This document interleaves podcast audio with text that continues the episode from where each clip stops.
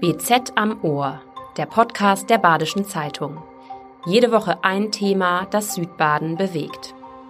Die Aktivisten einfach mal kleben lassen und stündlich mit einem Wasserwerfer erfrischen. Andere Länder gehen robuster vor. Das nimmt diesen Klimaterroristen die Motivation. Einfach abreißen, dann hört der Spuk auf. Es dürfte nur eine Frage der Zeit sein, bis ein paar Autofahrer angesichts des Dauermobbings durch die Klimakleber ausflippen. Das waren einige Leserkommentare auf eine BZ-Meldung über eine Klebeaktion auf der B31 in Freiburg. Die sogenannte letzte Generation provoziert und polarisiert. Sie kleben sich auf die Straße, im Berufsverkehr oder beschmieren Kunstwerke mit Kartoffelbrei. Lina Jonsson ist Sprecherin der letzten Generation Freiburg. Sie ist 1998 geboren, in Hamburg aufgewachsen und lebt in Freiburg, wo sie Erd- und Umweltwissenschaften studiert. Mit ihr unterhalte ich mich über Theorie und Praxis des Klimaprotests mein Name ist Florian Kech, ich bin Redakteur der Badischen Zeitung. Lena Jonsson, seit wann sind Sie aktiv bei der letzten Generation? Gab es ein Schlüsselerlebnis? Ja, in der Tat gab es für mich ein persönliches Schlüsselerlebnis Ende, nee, Anfang letzten Jahres war das. Ähm, da bin ich von meiner Schwester aus Münster nach Freiburg gefahren. Ich saß im Zug und mir war das erste Mal so richtig schlecht ähm, vor Angst und ich fing dann an, irgendwie nicht mehr entspannt ins Bett gehen zu können. Also ich bin nervös ins Bett gegangen, ich bin nervös wieder aufgestanden und ich konnte es gar nicht richtig einordnen. Und Auslöser für diese Angst und den Moment, wo ich in dem Zug saß, war eine Ausstellung, ähm, die ich besucht hatte, die hieß Nimmersatt. Und da ging es um den grünen Kapitalismus ähm, und ja, wie wir weiter versuchen, irgendwie für Profit einiger wenige die ganze Erde weiter auszubeuten, aber das halt alles verlagern auf, auf diesen grünen Konsum. Und da wurde mir so schlecht, weil mir bewusst geworden ist, auch viele Leute, die ja wirklich alles Mögliche probieren, um die Welt irgendwie ein Stückchen besser zu machen, die zerstören damit trotzdem auch wieder die Erde, weil es wird alles verlagert. Und da wurde mir es erstmal so richtig, richtig schlecht. Hm, haben Sie diese Übelkeit überwunden, seit Sie jetzt äh, aktiv sind, oder äh, wird Ihnen immer noch schlecht? Das ist super interessant, weil seitdem ich aktiv bei der letzten Generation bin, also auch jetzt seit Anfang letzten Jahres, habe ich das gar nicht mehr, diese Nervosität, weil ich wirklich bemerke, ich bin ehrlicher zu mir selbst. Sie sind Sprecherin der letzten Generation in Freiburg. Ähm, wie viele Mitglieder zählen Sie und ähm, ist dann Zuwachs zu verzeichnen? Und woher kommen die, äh, Ihre Mitstreiterinnen? Ähm, kommen die alle aus dem Akademikermilieu und äh, welches, welche, welche Altersschicht? Also hier in Freiburg waren wir tatsächlich am Anfang, ich glaube, sechs Leute, als ich angefangen habe, also eine ganz kleine Gruppe. Ähm, sehr engagierte, sehr motivierte Leute und wir haben Vorträge gehalten. Es kam sehr schnell sehr viel Menschen dazu und ganz unterschiedliche Altersgruppen ähm, sind da irgendwie vereint. Also wir haben die jüngste ist, glaube ich, 16, 17. Die ist noch nicht mal mit der Schule fertig und die älteste Person ist, glaube ich, Mitte 70. Ich würde sagen, aus allen Berufsschichten, ähm, ja, die Studentinnen haben hier in Freiburg natürlich irgendwie am meisten Zeit, das irgendwie noch reinzuquetschen neben dem Studium oder auch ihr Studium zu pausieren dafür. Da haben Familien ähm, oder Mütter und Väter natürlich weniger Kapazitäten. Wir haben so auf jeden Fall die 100er-Marke ähm, überschritten und Leute engagieren sich in verschiedenen Bereichen, also beim Mobilisieren, beim Flyern, beim Vorträge halten, bei Trainings geben, bei selber in Aktion gehen. Sind die letzte oder wir sind die letzte Generation. Wie hart gehen Sie denn mit der vorletzten Generation ins Gericht? Ich kann das ja irgendwie auf persönlicher Ebene ganz gut beschreiben. Also ich rede sehr viel ja auch mit meinen Eltern ähm, und sie merken auch selbst, dass da ganz viel nicht getan wurde und dass man sehr, ein sehr gutes Leben geführt hat und über die Verhältnisse rüber gelebt hat. Das ist das Dramatische oder auch das Schöne an der Krise, dass alle davon betroffen sind und dass man aber auch deswegen gut zusammenarbeiten kann. Es ist nicht mehr so, dass unsere Generation sich jetzt gegen unsere Eltern auflehnt und den sauer ist, so ihr habt es verbockt. Sie haben Ihre Eltern angesprochen. Ähm, haben die Verständnis für also ihre, ähm, ihr Engagement und auch ihre Aktivitäten? Ja, am Anfang haben sich natürlich total viel Sorgen gemacht. Ähm, ich wollte das Thema so ein bisschen aussparen, weil ich dann irgendwie auch Angst hatte, dass sie sich zu viele Sorgen machen. Und ja, ich wurde immer entschlossener, ich habe immer mehr verstanden, dass es dahinter einen wirklichen Plan gibt. Es ist nicht so, dass man nur wahllos auf die Straße geht und irgendwie was versucht, sondern da steht wirklich eine ähm, eine Strategie dahinter. Das ist wirklich, wenn man die Protestforschung befragt, es hat richtig, richtig Potenzial. Und wir gucken uns viele Beispiele auch aus der Geschichte an, wir reflektieren darüber. Die letzte Generation nennt sich so, weil sie die Menschheit an einem entscheidenden Punkt angelangt sieht. Nur wenn wir jetzt handeln, ließe sich der Klimakollaps noch aufhalten, sagen sie und berufen sich auf die Wissenschaft. Konkret fordern die Klimaaktivisten ein Tempolimit von 100 Kilometer pro Stunde auf deutschen Autobahnen und ein dauerhaftes 9-Euro-Ticket für Bus und Bahn. Deutschlandweit soll die letzte Generation aktuell rund 1000 Mitglieder zählen. Zu Beginn war es noch ein kleines Grüppchen, das 2001 vor der Bundestagswahl im Berliner Regierungsviertel in den Hungerstreik trat. Seither sorgt die Klimabewegung vor allem mit ihren Klebeaktionen im Berufsverkehr für Aufsehen. Wie oft haben Sie sich persönlich schon auf die Straße geklebt? So um die zwölf bis 18 Mal, mhm. zwölf Mal. Also auch nicht nur in Freiburg hier, sondern auch in Berlin. Ähm, genau, also man macht es nicht gerne. Also es ist kein Spaß. Es ist jedes Mal wieder eine Überwindung und eine Einzelfallentscheidung. Glauben Sie, mit den Autofahrern Trifft es die Richtigen oder kommt es Ihnen darauf überhaupt an, die Richtigen zu treffen? Klar wird uns immer vorgehalten, geht doch zu den Regierungsgebäuden, geht doch an die Infrastrukturen. Oder läuft bei Fridays for Future mit. Oder das so. Es ist ja nicht so, dass wir das nicht alles ausprobiert hätten. Also wir haben wirklich alles ausprobiert. Ich stand selbst vom Bundes, ähm, vor den Bundesregierungsgebäuden, habe äh, mit Politikern gesprochen vor Ort, so mit Nancy Faeser, mit Merz, mit Schäuble, die sind alle vorbeigelaufen so und sind an dir vorbeigesprintet. Die wollten halt, klar, die wollten keine Aussage dazu machen. Wir haben ähm, ja, Ölpipelines zugedreht, das hatte niemand mitbekommen. Ich war selbst auf Fridays for Future Demos, äh, habe Schilder hochgehalten, unterschreibe Petitionen und das mache ich ja auch nicht seit gestern, sondern wirklich seit Jahren und viele Leute auch. Und es hat nicht den nötigen Wandel bisher gebracht, den wir so dringend brauchen und das Zeitfenster schließt sich rasant. Haben Sie das Gefühl, doch Ihre Klebeaktion ähm, hat sich irgendwas bewegt oder haben wir nicht eher den Eindruck, ähm, dass die Politik sich sogar nicht erpressen lassen will und dass sie eher ähm, der Klimabewegung einen Bärendienst erweisen? Das Wort Erpressung, was so häufig uns an den Kopf geworfen wird, es kommt auch von Seiten der Politik ganz klar.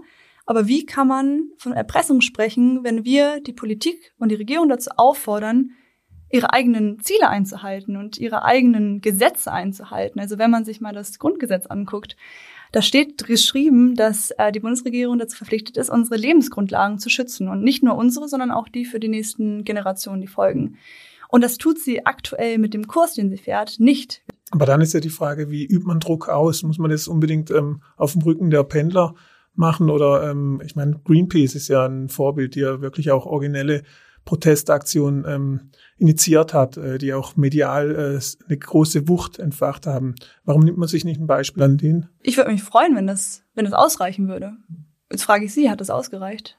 Zumindest was Sie geschafft haben mit Ihren Aktionen. Sie haben auch Sympathien gewonnen und auch einen Fokus auf dem gelenkt. Und äh, bei bei den Klebeaktionen hat man oft äh, den Eindruck, äh, da werden Sympathien verspielt also ich will auch überhaupt keine andere Klimabewegung diskreditieren, weil genau das ist ja, wir wären nicht da, wo wir jetzt sind, ohne Greenpeace, ohne Fridays for Future. Die haben die Massen mobilisiert, die haben Aufklärungsarbeit betrieben. So, und was jetzt? Also wenn das jetzt, wenn die ganze Aufklärungsarbeit, wenn die ganzen ähm, Sympathien nicht ausreichen, um am Ende den Wandel in der Politik zu ähm, erzeugen, den es jetzt braucht, nämlich angemessene Maßnahmen, die uns auch zu dem Ziel bringen, weil wir verfehlen jedes Jahr, Jahr um Jahr unsere Klimaschutzziele. Es wurde ein verfassungsfeindliches Klimaschutzpaket ähm, äh, genau an den Tag gelegt. Und das reicht ja leider bisher nicht aus. Ich würde mir wünschen, so ich würde mir wünschen, nicht irgendwie auf die Straße gehen zu müssen dafür. Sie haben Sie jetzt wiederholt gesagt, das äh, macht ja auch keinen Spaß, also sich auf die Straße zu kleben. Ist das schmerzhaft? Es ist nicht das Leben an sich, worüber man sich am meisten Gedanken macht. Ich glaube, was viel gruseliger ist, ist eigentlich, dass man weiß, da kommen jetzt super große Repressionen auf einen zu.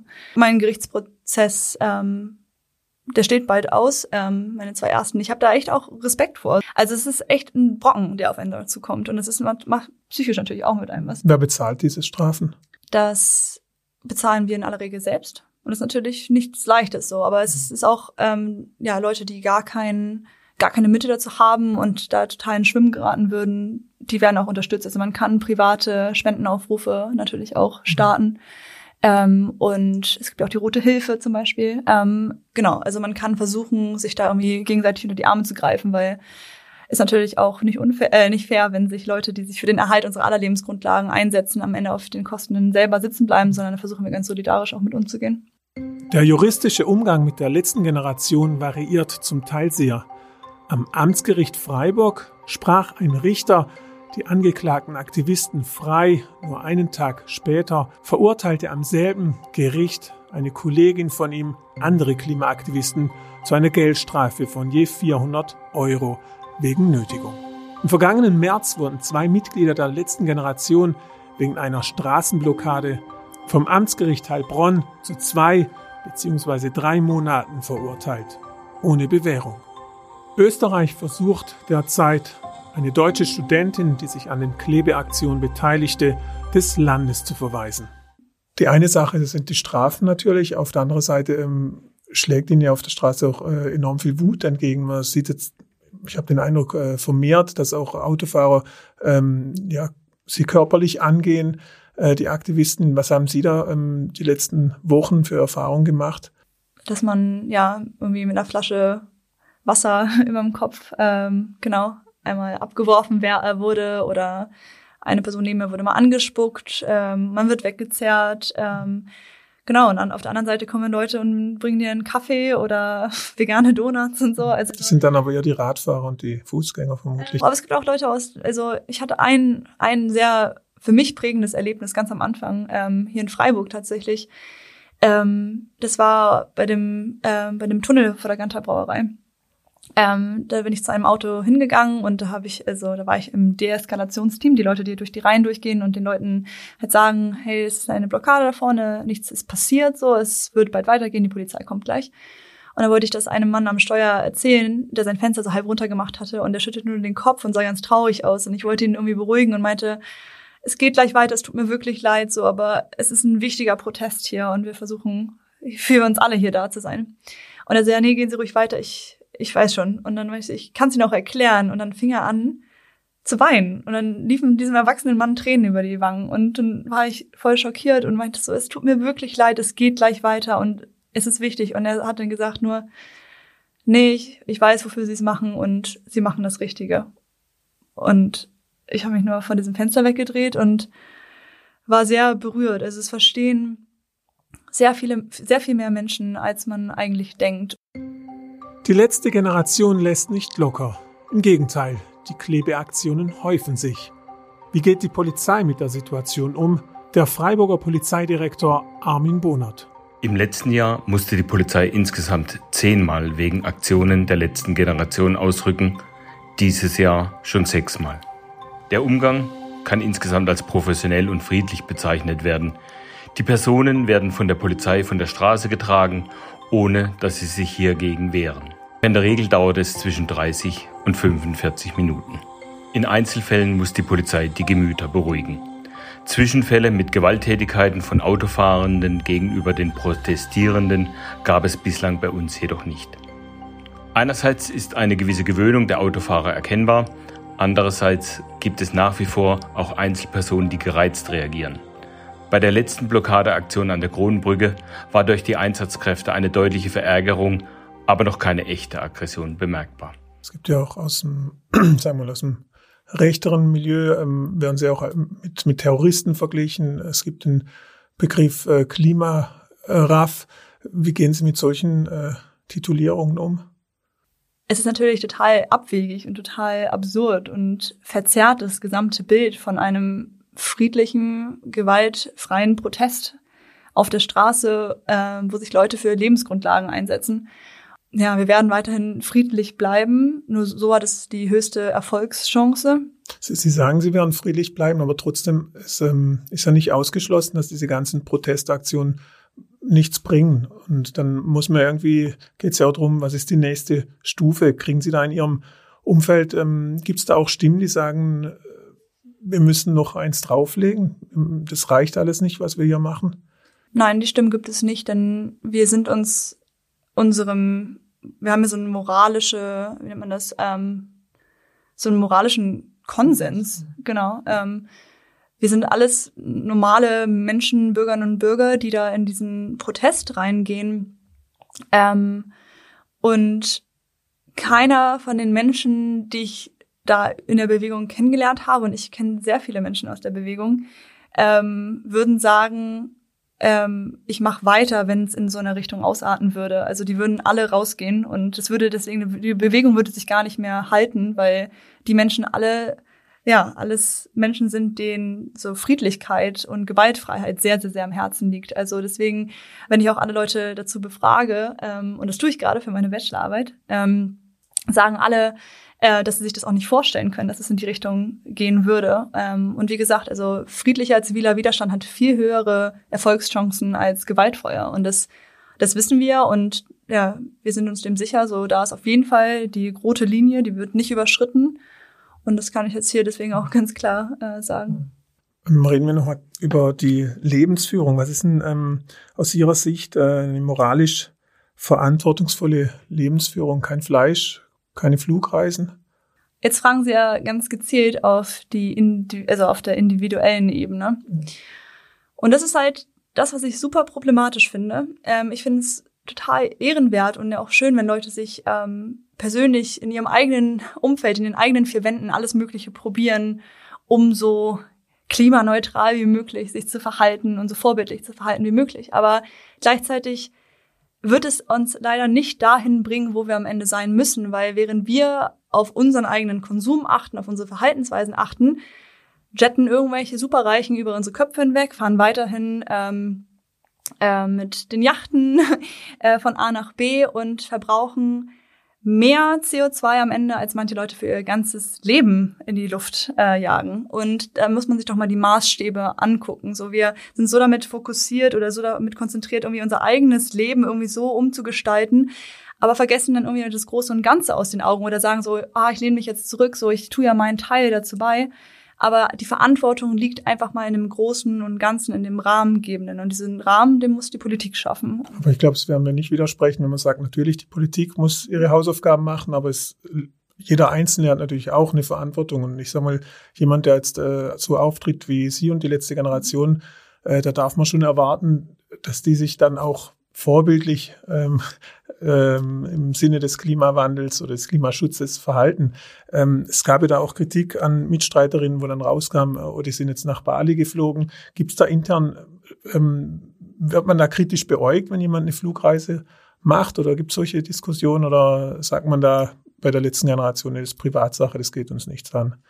So welche Fragen werden natürlich irgendwie diskutiert, weil das ja auch tagtäglich irgendwie beschäftigt. Man ist, kommt ja auch nicht weg von diesem Gedanken, okay, wo stehe ich jetzt gerade, wie viel kann ich machen, ähm, bin ich jetzt vegan, bin ich nicht vegan äh, und so weiter und so fort. Sind, Sind Sie vegan? Ähm, ich versuche so groß wie gut wie möglich zu sein, ja.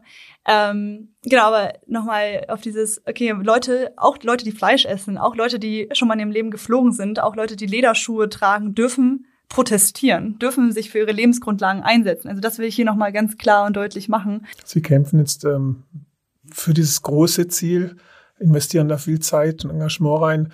Äh, bleibt da auch noch äh, Raum für private Ziele momentan?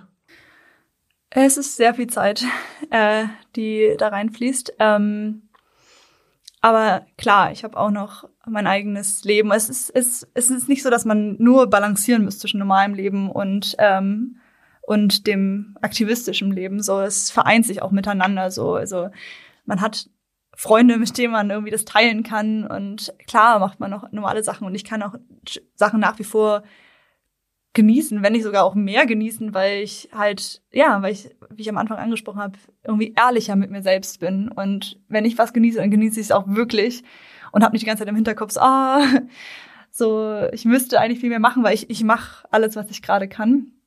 Man muss natürlich aufpassen, dass man sich nicht überarbeitet. Ähm, aber klar, ähm, es ist ganz unterschiedlich. Also man hat Hochphasen, man hat Tiefphasen, man hat Phasen, wo man richtig viel Energie hat, man hat Phasen wieder, wo man merkt, man muss, äh, genau, man muss mal auf sich selbst achten und auch mal kurz Abstand nehmen. Ähm, aber ja, es, es, hat einen Sinn auf jeden Fall, es ist eine Sinnhaftigkeit. Es ist, genau. Lina Johansson, vielen Dank für das Gespräch. Danke auch. Das war BZ am Ohr, der Podcast der Badischen Zeitung. Jede Woche ein Thema, das Südbaden bewegt.